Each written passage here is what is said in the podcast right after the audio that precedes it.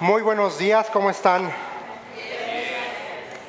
La verdad es que es un gusto poder estar esta mañana aquí con ustedes, de verdad, después de una, bueno, dos semanas, una semana increíble.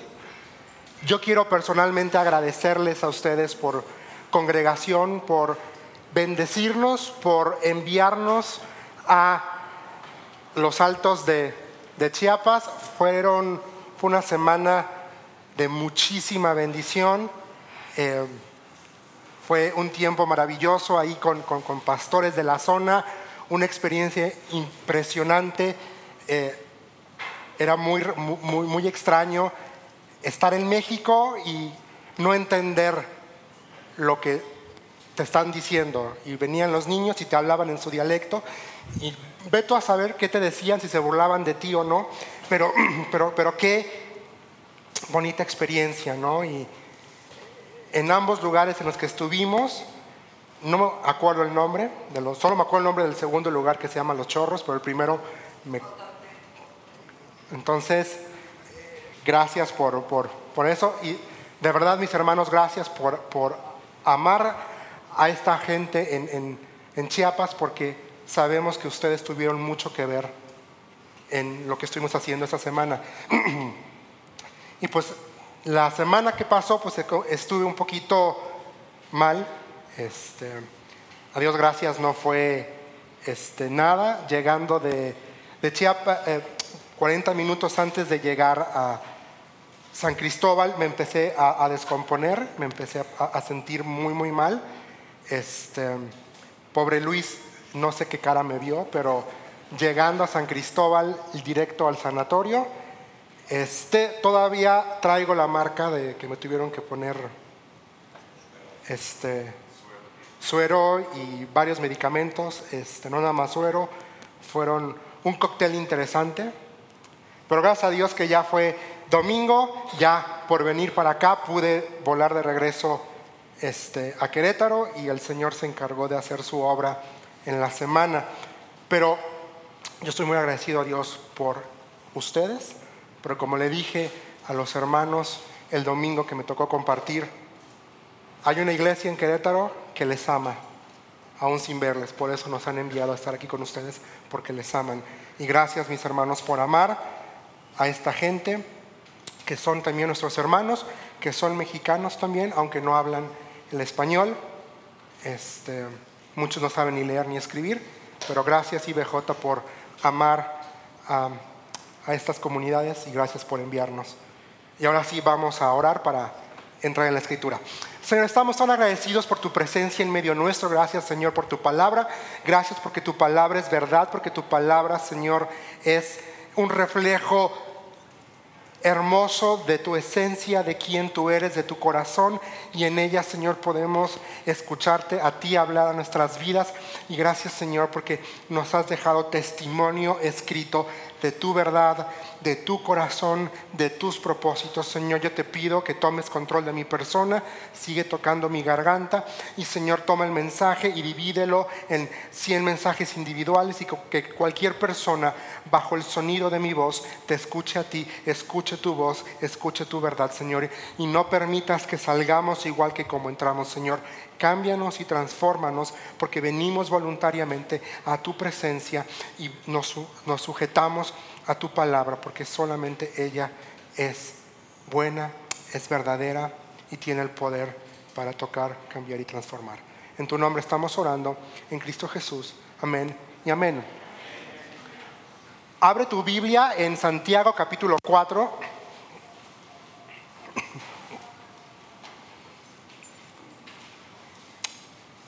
El domingo pasado, ¿en qué versículo terminaron? ¿Hasta qué versículo llegaron? Nada más quería verificar por qué. Entonces va a tocar a mí hacer un ahí. Entonces, en teoría, esta, esta mañana vamos a, a pasar el tiempo que tengo con ustedes. Entonces, respiren. Yo creo que no va a ser muy largo porque todavía no ando al 100, este, pero estamos confiando en el Señor. Vamos a ver primero dos versículos y luego ya entramos a lo que el Señor puso en mi corazón para compartir esta mañana. Vamos al versículo 11. Dice, amados hermanos, no hablen mal los unos de los otros. Si se critican y se juzgan entre ustedes, entonces critican y juzgan la ley de Dios. En cambio, les corresponde obedecer la ley, no hacer la función de jueces. Solo Dios, quien ha dado la ley, es el juez. Solamente Él tiene el poder para salvar o destruir. Entonces, ¿qué derecho tienes tú para juzgar a tu prójimo? Y pensaba yo en estos versículos mientras estábamos viajando para, para Chiapas y sobre todo esta parte, no hablen mal los unos de los otros. Iba yo pensando en muchas cosas y cuando llegué y cuando vi las condiciones en las que íbamos a estar,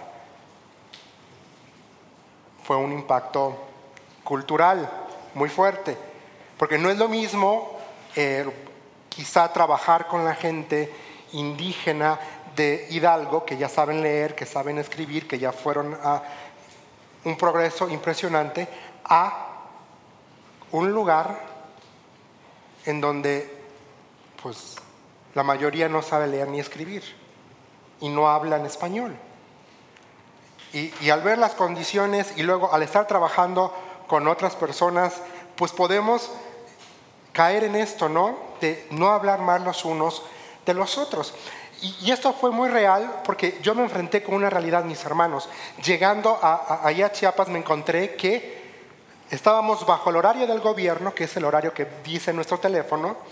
Estábamos bajo el horario de ellos, que es una hora abajo que, que, el gobierno, o sea, el horario oficial no le hacen caso. Te preguntan, eh, así te dicen, ¿horario del, ¿horario del gobierno o horario nuestro? Entonces tienes que clarificar. Y hay un tercer horario, que es el horario de Dios. El horario de Dios significa, quién sabe en qué momento, pero ocurre. ¿No? Y, yo me acuerdo un día, este, voy a preguntar porque como que no empezaba el asunto y voy y hablo con, con el pastor, le digo, oiga hermano, no el pastor Pablo, sino el pastor de la comunidad, oiga, pues ya estamos listos. Y me dice, hermano, horario de Dios. Entonces, y, pudiéramos caer en, es tan fácil en, comenzar a criticarnos, en decir, bueno, pero pues, oye, este, venimos de, tan lejos, traemos nuestro proyecto, traemos nuestro programa, horario de Dios. Pero ve lo que dice el texto, si se critican y se juzgan entre ustedes, dice que estamos criticando y juzgando la ley de Dios. Porque porque Dios nos llamó, dice en su palabra, ámense los unos a los otros. Dice Jesús, en esto conocerán que son mis discípulos, si se aman unos a otros. Y a veces somos bien rápidos para empezar a juzgar. Y empezamos a criticar. No es que el hermano ya se tardó 40 minutos y ya tengo hambre. No es que pues que, no entiende que tenemos otras actividades después de la iglesia, pues ya este, que, le vaya porque no desayuné. Pero ve lo que dice Santiago, dice, a ver señores, no les corresponde a ustedes ponerse a criticar si el hermano se tarda más o si el hermano no te saludó porque a lo mejor venía apurado. Dice, no critiques y no juzgues. Dice, enfócate en obedecer. Y ahí está la clave. Cuando tú y yo empezamos y nos enfocamos en obedecer a Dios, en obedecer su palabra, en hacer su voluntad, entonces vamos a empezar a dejar de ver las fallas, los errores del hermano y del que está a tu lado. Porque entonces tu prioridad no está en lo que hace tu hermano, sino tu prioridad está en tu hacer lo que Dios está pidiendo hacer en su palabra, lo cual es obedecer. Pero somos bien rápidos para ponernos y sentarnos en el, trono para juzgar. Somos bien rápidos, pero nada más nos dan cuerda y mira, ¡fum! Y ya nos creemos los jueces y condenamos. Y dice el versículo 12, solo Dios es el juez. No tú, no yo, no voy a decir con todo respeto, no el pastor, sino Dios. Él es el juez. Dice, solamente Él tiene el poder para qué? Para salvar o para destruir. Y ya, lo, y ya lo vimos en Santiago, que nuestra voz tiene el poder para levantar o para hundir. Solamente Dios tiene el poder para salvar o destruir. Y luego la pregunta que hace Santiago aquí en NTV es interesante. Dice, entonces, ¿qué derecho tienes tú para juzgar a tu prójimo? Luisito nos olvidó poner la televisión afuera. Este, ahorita me acabo de dar cuenta. Entonces, ¿qué derecho tienes tú para juzgar a tu prójimo?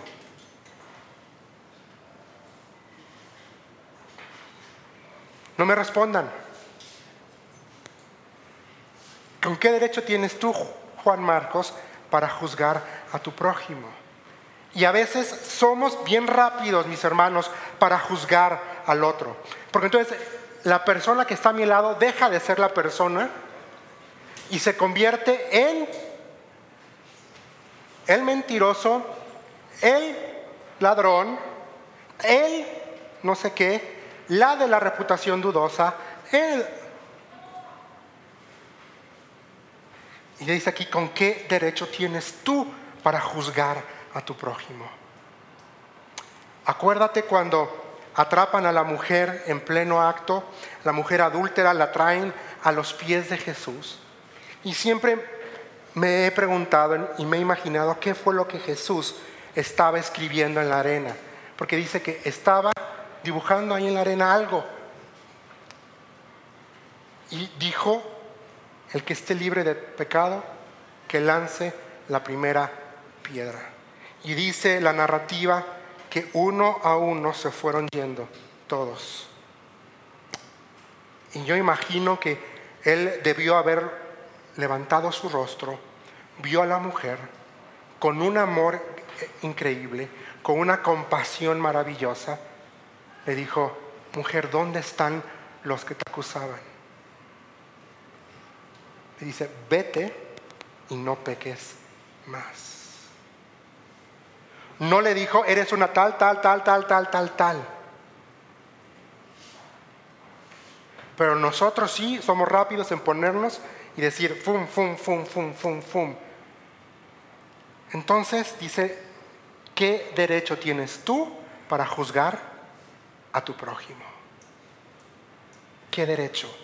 No tenemos ningún derecho porque todos nuestros pecados ya fueron juzgados en la cruz del Calvario. Yo no tengo el derecho para juzgarte. Si tengo a la luz de la escritura, si yo veo algo malo en ti, que primero yo oro y le digo, Señor, esto que estoy viendo de mi hermano, ¿es si es una apreciación correcta o estoy malentendiendo las cosas? Y después si Dios trae confirmación, entonces yo voy y con la escritura te digo, hermano, con todo el amor del mundo, estoy observando esto en tu vida. Y mira, la escritura dice tal, tal, tal, tal. Y ya mi hermano me va a decir sí o no. Pero yo no voy a llegar a juzgar y decirle, eres un mentiroso, eres un... No tengo derecho a hacerlo. No tengo derecho a hacerlo. Entonces, ¿por qué nosotros sí lo hacemos? Y esto se liga con lo que quiero hablar contigo esta mañana, porque caemos cuando nos sentamos en, el asiento y nos creemos que somos superior, superiores que los demás, nos creemos moralmente superiores o espiritualmente superiores, entonces caemos en algo que se llama jactancia. Y nos jactamos de, es que yo sí leo mi Biblia. Yo sí tengo una comunión con Dios. Yo sí camino en otro nivel, camino en otra esfera espiritual. Perdón mis hermanos. No tenemos derecho a jactarnos de nada. Y esto nos lleva al versículo 13 que dice, presten atención ustedes que dicen, hoy o mañana iremos a tal o cual ciudad y nos quedaremos un año, haremos negocios ahí y ganaremos dinero. Y el Señor me hablaba estos días y ponía en mi corazón esta carga de cambiemos la jactancia por una dependencia en Dios, completa y absoluta. Y quiero hablar contigo esta mañana de tres cosas principalmente. Primero es una llamada de atención. Y así empieza, dice, presten atención, dice versículo ustedes. Ustedes que dicen hoy o mañana.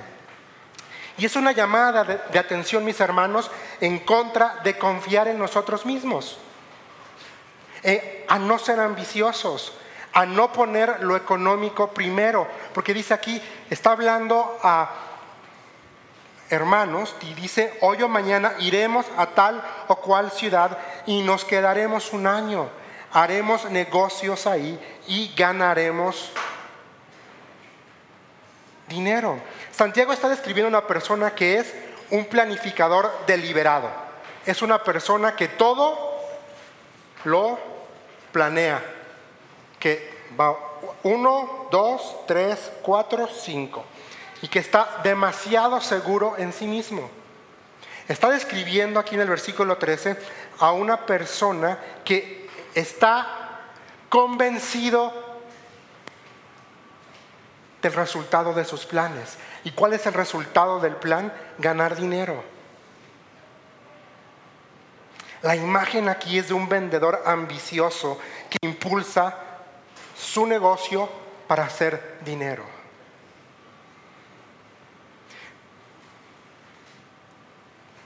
Santiago está, no está reprendiendo a la gente que trabaja por tener planes, por hacer planes como tal.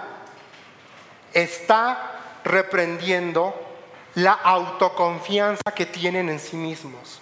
En decir, yo soy el mejor vendedor, en decir, yo tengo todos los contactos para extender mi negocio. Está criticando y está regañando y está exhortando a personas que confían en sí mismas. En que ponen primero el dinero, en que están poniendo por delante cualquier tipo de planificación que no proviene de Dios, sino de su automotivación egoísta a generar más dinero y a ser más ricos. Y así nos pasa, mis hermanos. No, no voy es que no voy a ir, voy a ponerlo así, no voy a ir el miércoles al grupo pequeño o no voy a ir al estudio bíblico porque tengo un negocio que hacer. No voy a ir al domingo a la iglesia porque tengo que entregar un pedido y es muy importante y, este, y que Dios me perdone, pero voy, tengo que hacer esta venta porque si no, de eso está hablando Santiago.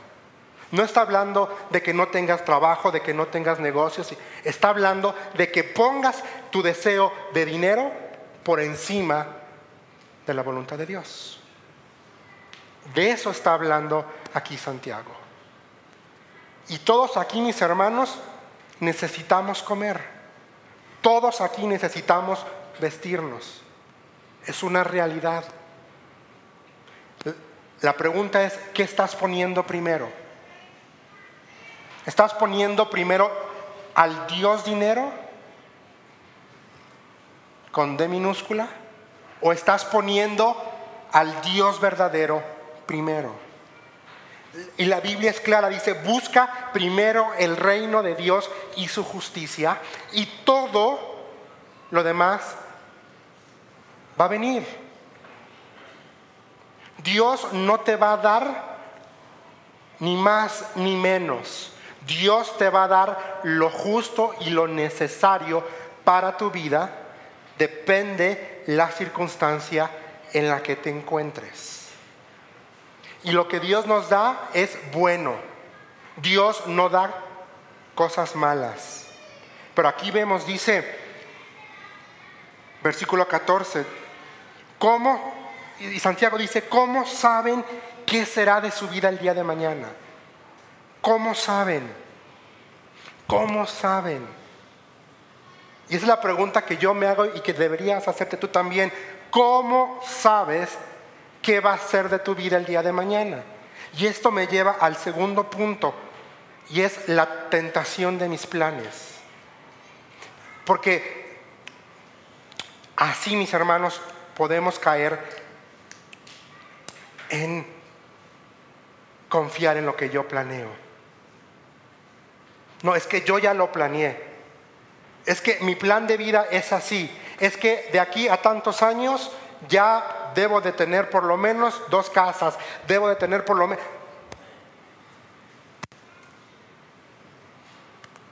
¿Y Dios? ¿Dios quiere que tengas dos casas? No me respondas.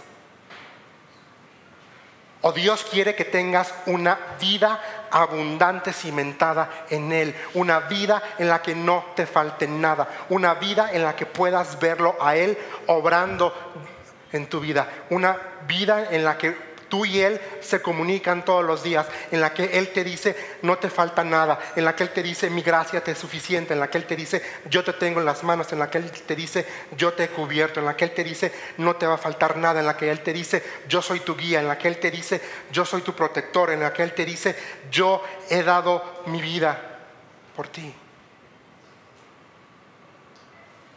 Tenemos que recordar, mis hermanos, que los hombres, que los planes nuestros siempre son efímeros y seamos sinceros, la gran mayoría de nuestros planes surgen de nuestro egoísmo, de lo que yo quiero, de lo que yo necesito. Somos bastante hedonistas y eso no cabe en el Hijo de Dios. El Hijo de Dios no puede ser hedonista. Tenemos que entender que nuestros planes no son nuestros. El día que tú y yo le dijimos sí a Dios, ese día el plan maestro de Dios se volvió mi plan. El día que la gracia te llegó a tu vida, ese día la agenda del cielo fue escrita en tu corazón. Y tenemos que recordar que el tiempo no es nuestro. Yo no soy dueño de mi tiempo por más que lo quiera creer. El tiempo es algo que Dios me da y tengo que ser un buen administrador. Porque a veces nos enfocamos en ser buenos administradores de lo económico. Y tenemos principios. Y, sabemos que tenemos que dar nuestro diezmo, dar nuestra ofrenda. Pero recordemos que el tiempo no es nuestro y tenemos que administrar el tiempo que Dios nos ha dado. ¿En qué gasto o en qué invierto mi dinero? Esa es una. Que va de la mano con en qué invierto mi tiempo. Lo invierto en echarme 18 capítulos de jalón de una, de una serie en Netflix. En, digo, yo no soy, pero si yo fuera a este si yo fuera una persona deportiva en echarme cuatro horas de partido el domingo. Bueno, ni sé cuánto es, pero...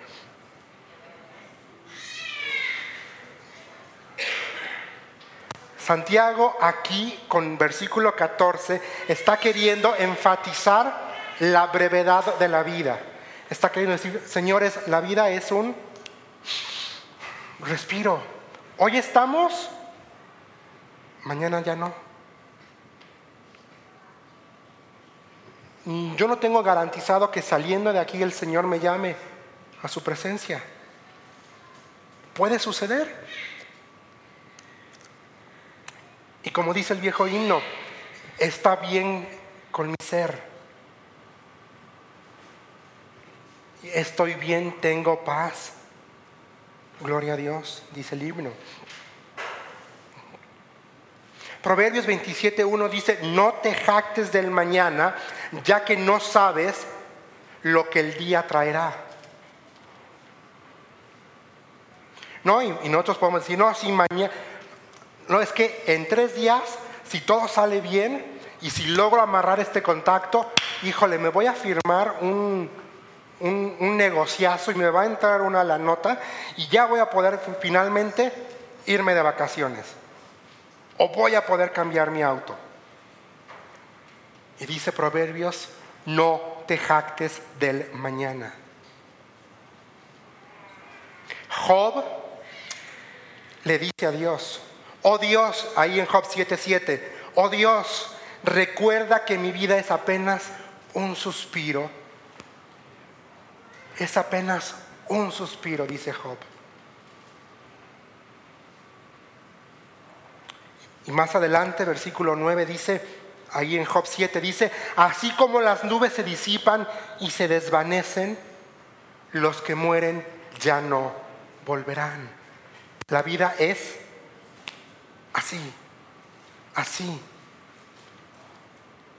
Y a veces nosotros le damos más importancia a cosas que nada que ver que a lo que Dios pide que le demos valor. El Salmo 39, 5 y 6, el salmista describe la vida como si fuera un aliento. Dice, la vida que me has dado no es más larga que el ancho de mi mano. Toda mi vida es apenas un instante para ti. Cuando mucho cada uno de nosotros es apenas un suspiro. Somos tan solo sombras que se mueven y todo nuestro ajetreo diario, ¿qué dice? Termina en la nada. Amontonamos riquezas sin saber quién las gastará.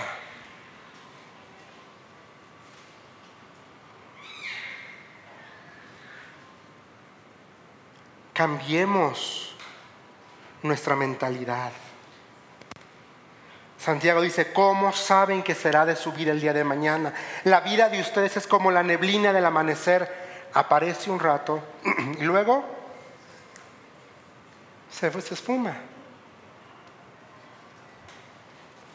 Hay un dicho que dice, easy come, easy go.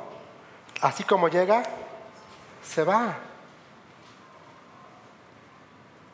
¿Por qué nos enfocamos en más dinero y más dinero y más dinero y más dinero? Porque somos orgullosos, uno. Dos, porque somos jactanciosos. Y yo creo que en el fondo, o al menos así llegó a ser en mi vida, porque no le creo a Dios. Porque no le creo a Dios porque realmente no creo que Él me va a proveer, porque no creo que aquí dice que no me va a faltar nada, porque aquí dice que cuando has visto a uno de sus hijos sin pan, es porque no le creo a Dios. Porque si le creyera de verdad a Dios,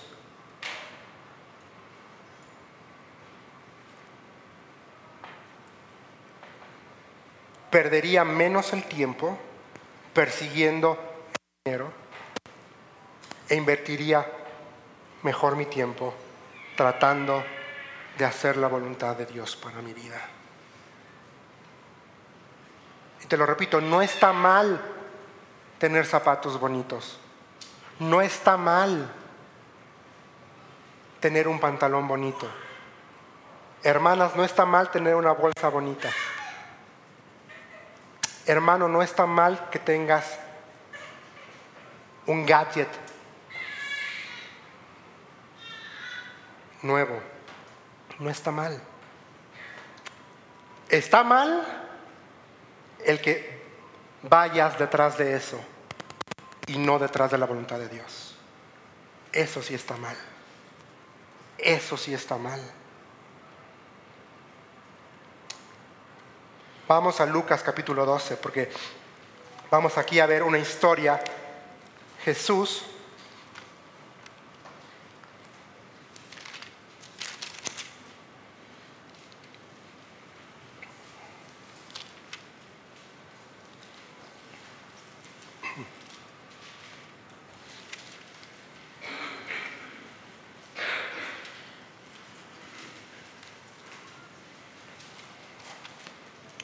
Es Lucas, perdón. Lucas 12. Yo estaba en Juan. Ya decía, no, pero si no, no, no. Lucas 12. Desde el 13 dice, entonces alguien de la multitud exclamó, Maestro, por favor, dile a mi hermano que divida la herencia de nuestro padre conmigo. Jesús le respondió, amigo, ¿quién me puso por juez sobre ustedes para decidir cosas como esta? Y luego dijo, tengan cuidado con toda clase de avaricia. La vida no se mide por cuanto tienen. Luego les contó una historia. Un hombre rico tenía un campo fértil que producía buenas cosechas. Se dijo a sí mismo, ¿qué debo hacer? No tengo lugar para almacenar todas mis cosechas. Entonces pensó, y es lo que dice Santiago, ¿no? De que confiemos, hizo sus planes. Ya sé, tiraré abajo mis graneros y construiré unos más grandes. Así tendré lugar suficiente para almacenar todo mi trigo y mis otros bienes. Luego me pondré cómodo y me diré a mí mismo, amigo mío, tienes almacenado para muchos años. Relájate, come y bebe y diviértete. Pero Dios le dijo, necio, vas a morir esta misma noche y ¿quién se quedará con todo aquello por lo que has trabajado? Así es, el que, que almacena riquezas terrenales, pero no es rico en su relación con Dios, dice el texto, es un necio. Yo te pregunto esta mañana, ¿qué queremos ser? ¿Sabios o necios? ¿Qué quieres para tu vida? ¿Sabiduría o una vida caracterizada por la necedad? La jactancia produce en nuestros corazones necedad. Si te jactas de que eres tan bueno en lo que haces, si que eres tan bueno en tus negocios, si que eres tan bueno una cosa no sirve para nada. No sirve para nada. Puede ser el mejor vendedor. Pero ¿de qué te sirve que seas el mejor vendedor si siempre relegas a Dios por más trabajo? Es que es un negociazo es que no puedo dejar pasar la venta, es que cómo voy a...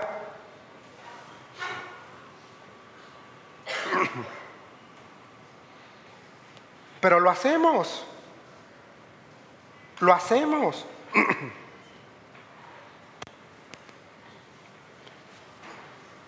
Y con la mano en la cintura dejamos de venir a la iglesia. No, es que está la vacación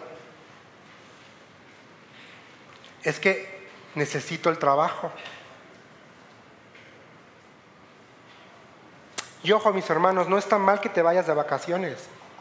Todos necesitamos descansar. Pero yo recuerdo, y para mí fue formativo, de niño, nos íbamos de vacaciones. Y si nuestra vacación coincidía con que caía domingo, la ciudad en la que estábamos buscábamos una iglesia para ir a adorar el domingo a la mañana. Eso fue formativo. Nunca, yo nunca he faltado a la iglesia, a menos que haya sido porque estaba en el hospital cuando estaba muy enfermo. Nunca he faltado. Y si a veces no me ven acá, es porque seguramente el pastor sabe, estoy compartiendo en algún lugar que me invitaron a salir. Pero yo sé cuál es mi prioridad. Yo le dije sí a Dios. Yo le dije sí a hacer su voluntad, sí a obedecerte, sí a honrarte.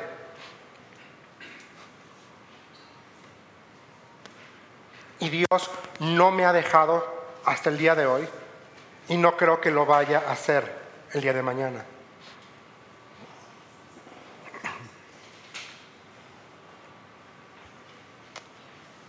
Pero, y así era, ¿eh? Si estábamos ahí en, el hotel metidos, en, que no tienes ni por qué salir a nada, solo salíamos para ir a la iglesia. Buscábamos una iglesia cercana al hotel y órale. Si era en la playa, buscábamos quizá un servicio en las seis de la tarde. ¿Me entienden? Pero nunca dejamos de ir a la iglesia. Siempre pusimos a Dios primero.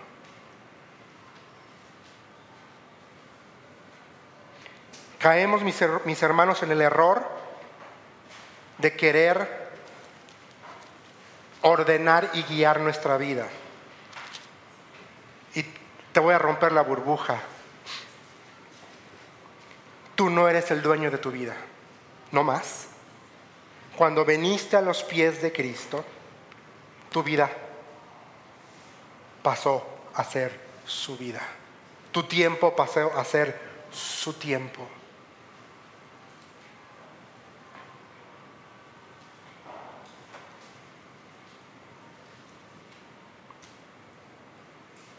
Versículo 15, dice, y esto me lleva al tercer y último punto esta mañana, que es el antídoto contra la jactancia. Versículo 15 dice, lo que deberían decir es, si el Señor quiere, viviremos y haremos esto o aquello. El antídoto contra la jactancia es mantener una perspectiva piadosa, es mantener nuestros ojos en Dios, en su voluntad, en lo que es bueno, en lo que es agradable.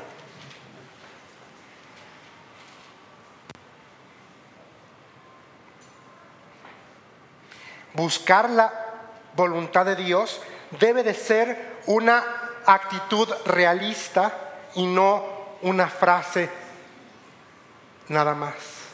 Porque a veces caemos en, y usamos esa frase como si fuera una muletilla más, si Dios quiere, si Dios quiere, si Dios quiere. ¿Por qué sabemos que en esta porción Santiago está hablando a creyentes?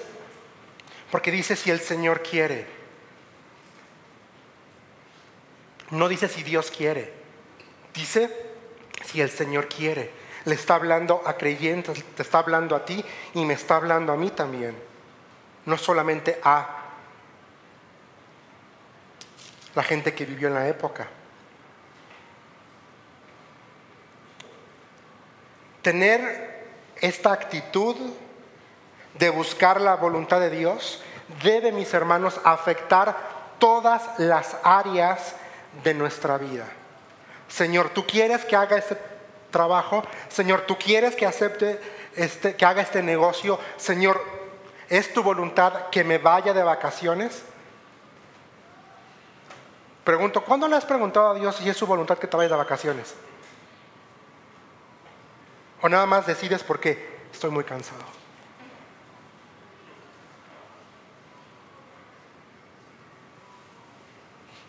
Señor, ¿es tu voluntad? ¿Es tu voluntad que haga esto? ¿Es tu voluntad? Esta actitud de rendición debe gobernar nuestra mente y nuestro corazón.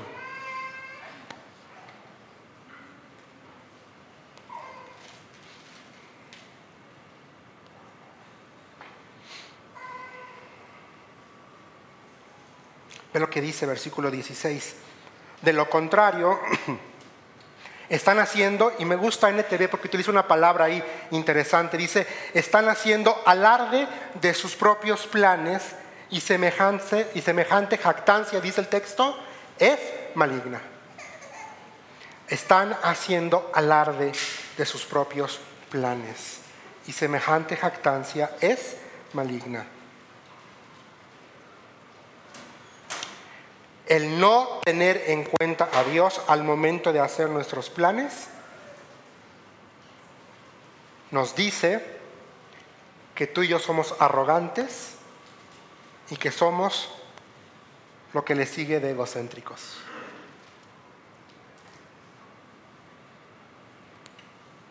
Porque literalmente lo que hacemos es sacamos a Dios lo hacemos a un lado. Ah, sí, pero me, va mal y Dios, Dios, Dios, por favor.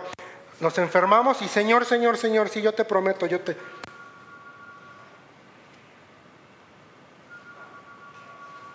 Sí, pero no tomaste a Dios en cuenta antes de hacer ese negocio. Y ahora el peso es tal que ya no puedes con eso.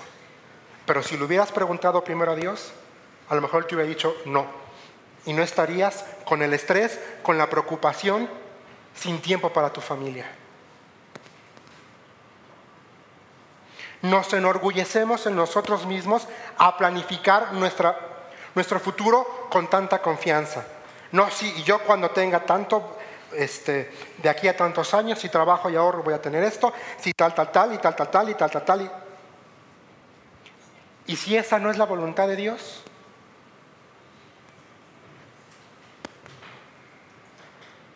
¿Te has puesto a pensar que a lo mejor Dios no quiere que tengas tanto dinero? Porque sabe que el dinero te va a desviar. Pero ahí estás. Buscando y queriendo y corriendo detrás del dinero. Cuando Dios te dice que mi gracia te sea suficiente.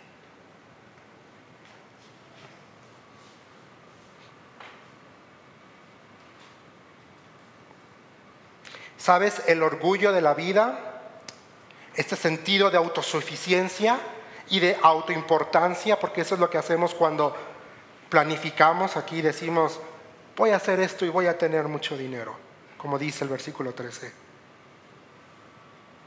Es lo que primera de Juan 2.16 nos muestra como característica del mundo, los placeres de la vida, la vanagloria.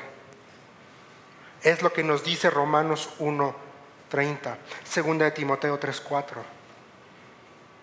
que caracteriza el mundo.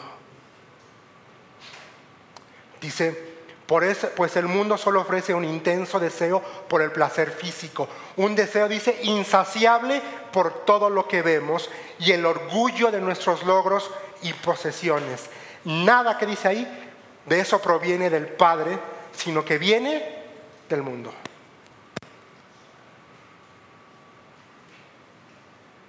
Pero queremos más, y queremos más, y queremos más, y queremos más, y queremos más.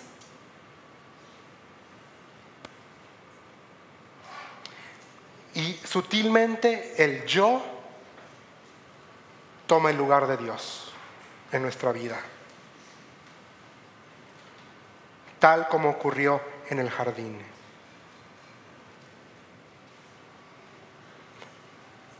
Esa fue la sutil mentira. Porque Dios sabe que el día que comas, tus ojos serán abiertos. Dice el texto, y serás como Dios. Yo, yo, yo.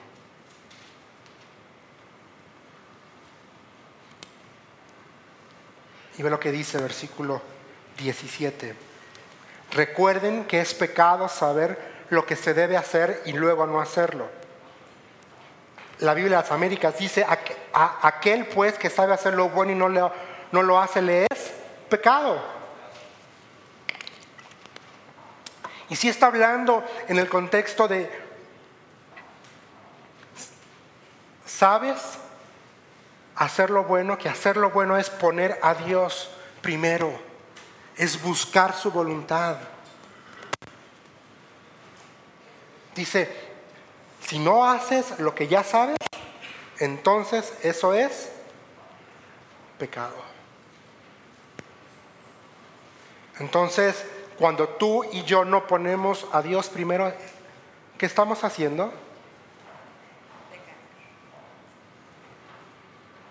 Cuando vamos detrás del dinero, en lugar de hacer la voluntad de Dios, estamos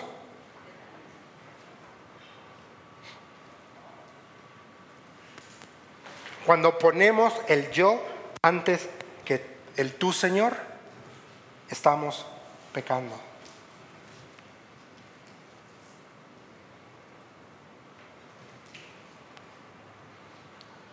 Y muy probablemente Santiago al escribir este último versículo 17 estaba pensando en Proverbios capítulo 3.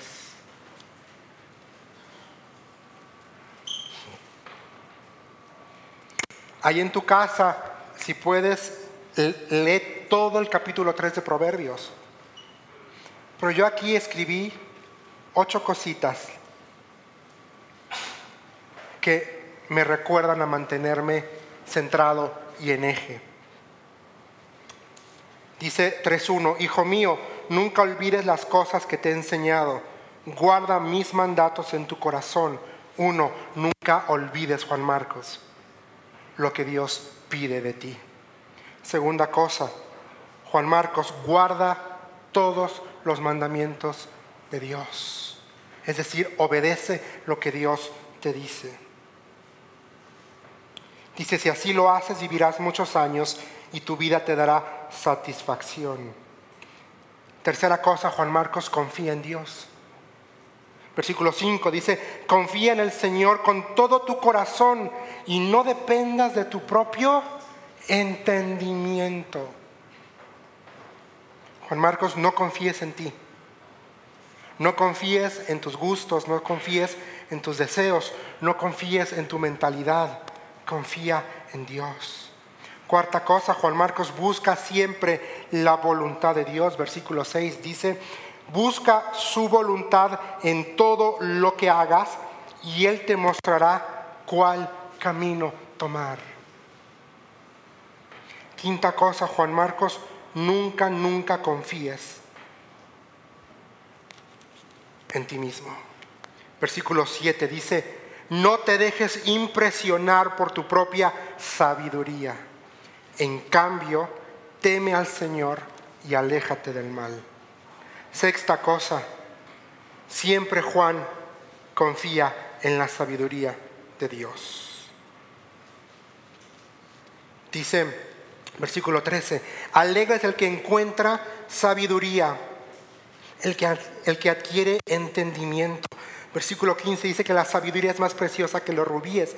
Y luego en el 17 dice, te guiará por sendas agradables, todos sus caminos dan satisfacción.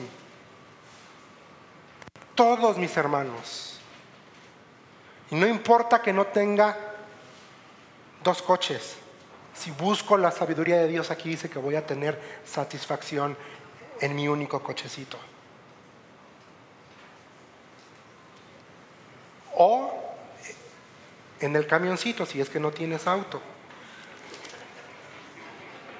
o en la bicicleta.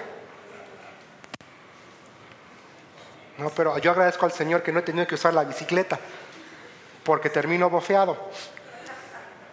No es que, si hace años que no me subo a la bicicleta. Dice, la sabiduría es un árbol de vida a los que la abrazan. Dice, felices son los que se aferran a ella. Y versículos, también otra cosa, Juan Marcos, séptima cosa, siempre haz el bien, siempre haz el bien. Dice, versículo 27 de Proverbios 3, no dejes de hacer el bien a todo el que lo merece, cuando esté a tu alcance ayudarlos. Si puedes ayudar a tu prójimo hoy, no le digas, vuelve mañana y entonces te ayudo.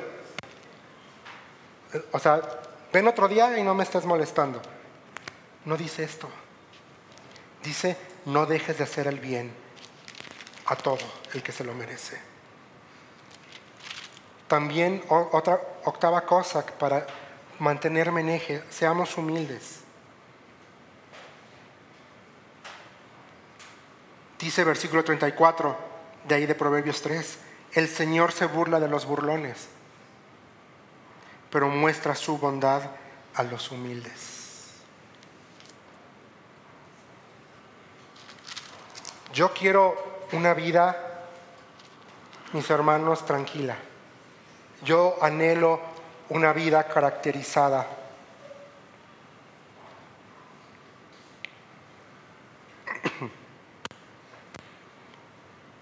por saber que Dios está en ella.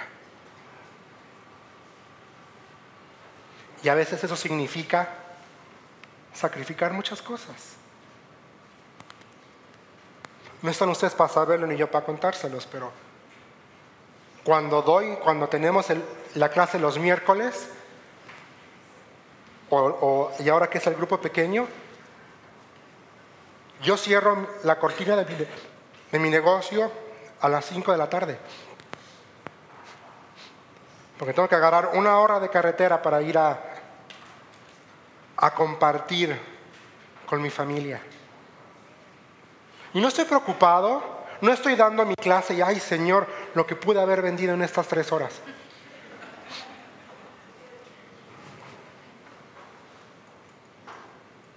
Voy manejando y la verdad en mi mente hay cuatro, cinco cabecitas chiquitas que salen a recibirme y abrazarme cuando llego.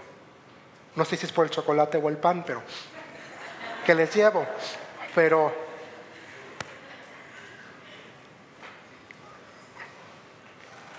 pero he aprendido, mis hermanos, a decir, pues si la tengo que cerrar, cierro la cortina.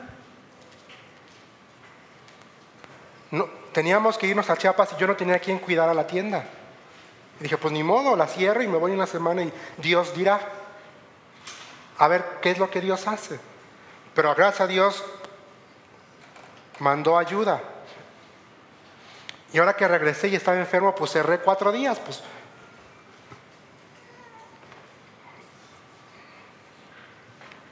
No voy detrás del dinero, porque aquí dice que nada me va a faltar. Y Dios no es hombre para que se arrepienta.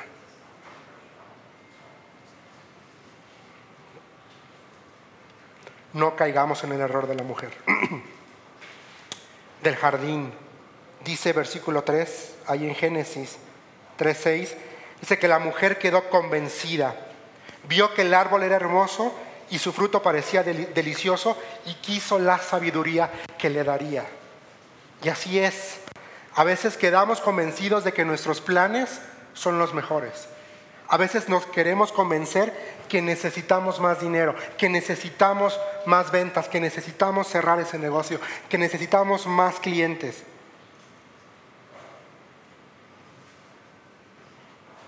Y tomamos del fruto y comemos del fruto de confiar y de depender de nuestros planes. Es muy fácil caer en la tentación de que somos el centro del universo. Es muy fácil dejarnos impresionar por nuestra habilidad. Nos convencemos que nuestra visión de la vida, que nuestros planes a futuro son hermosos y son deliciosos. Yo te invito, y es el reto, mi hermano, esta mañana, que inyectemos la vacuna de la fe y de la dependencia en Dios a nuestro corazón orgulloso.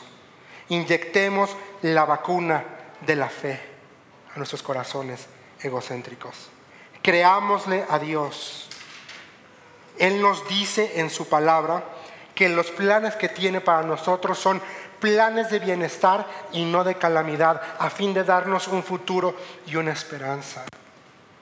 Aprendamos, mis hermanos, a conocer cuál es la voluntad de Dios para nuestras vidas.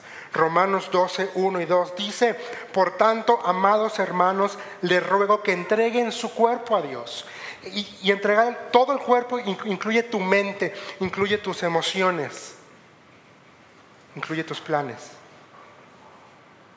por todo lo que Él ha hecho de otra vez aquí a favor de ustedes. Dios ha sido lo que le sigue de bueno. ¿Por qué somos tan mal agradecidos con Él? ¿Por qué si Dios es tan bueno, ha sido tan bueno, nos ha dado en abundancia. ¿Por qué somos tan malagradecidos que solo pensamos en nosotros? Dice que sea un sacrificio vivo y santo, la clase de sacrificio que a Él le agrada. Dice, esa es la verdadera forma de adorarlo. No imiten las conductas ni las costumbres de este mundo. Más bien, dejen que Dios los transforme en personas nuevas al cambiarles la manera de pensar. Y cuando cambiamos nuestra manera de pensar según el texto, dice que vamos a aprender a conocer cuál es la voluntad de Dios para ti y para mí. Y la voluntad de Dios es buena, es agradable y es perfecta. Dios no te va a dejar solo. Dios no te va a dejar sin comer. Y aunque, y aunque llegara el día que en tu humanidad ves que no hay ni frijoles ni tortillas, aún Dios interviene de una forma milagrosa para recordarte que estás en sus manos. Quizás a veces necesitamos llegar a ese punto para que entendamos que fuimos demasiado orgullosos que fuimos detrás del yo, detrás del dinero, detrás de mi satisfacción, detrás de mi placer y no detrás de Dios y no detrás de su voluntad para nuestras vidas. Oremos, Señor, estamos tan agradecidos por tu presencia en nuestras vidas, Señor. Gracias por tu palabra, gracias por que nos has dado demasiado, Señor. Señor, ayúdanos a no caer en el, autoengaño de nuestra voluntad de hacer nuestros planes, Señor. Padre, que podamos siempre tener la actitud de, buscarte si es tu voluntad, Señor. por favor, que, Señor, que, que siempre, siempre, siempre te pongamos a ti primero.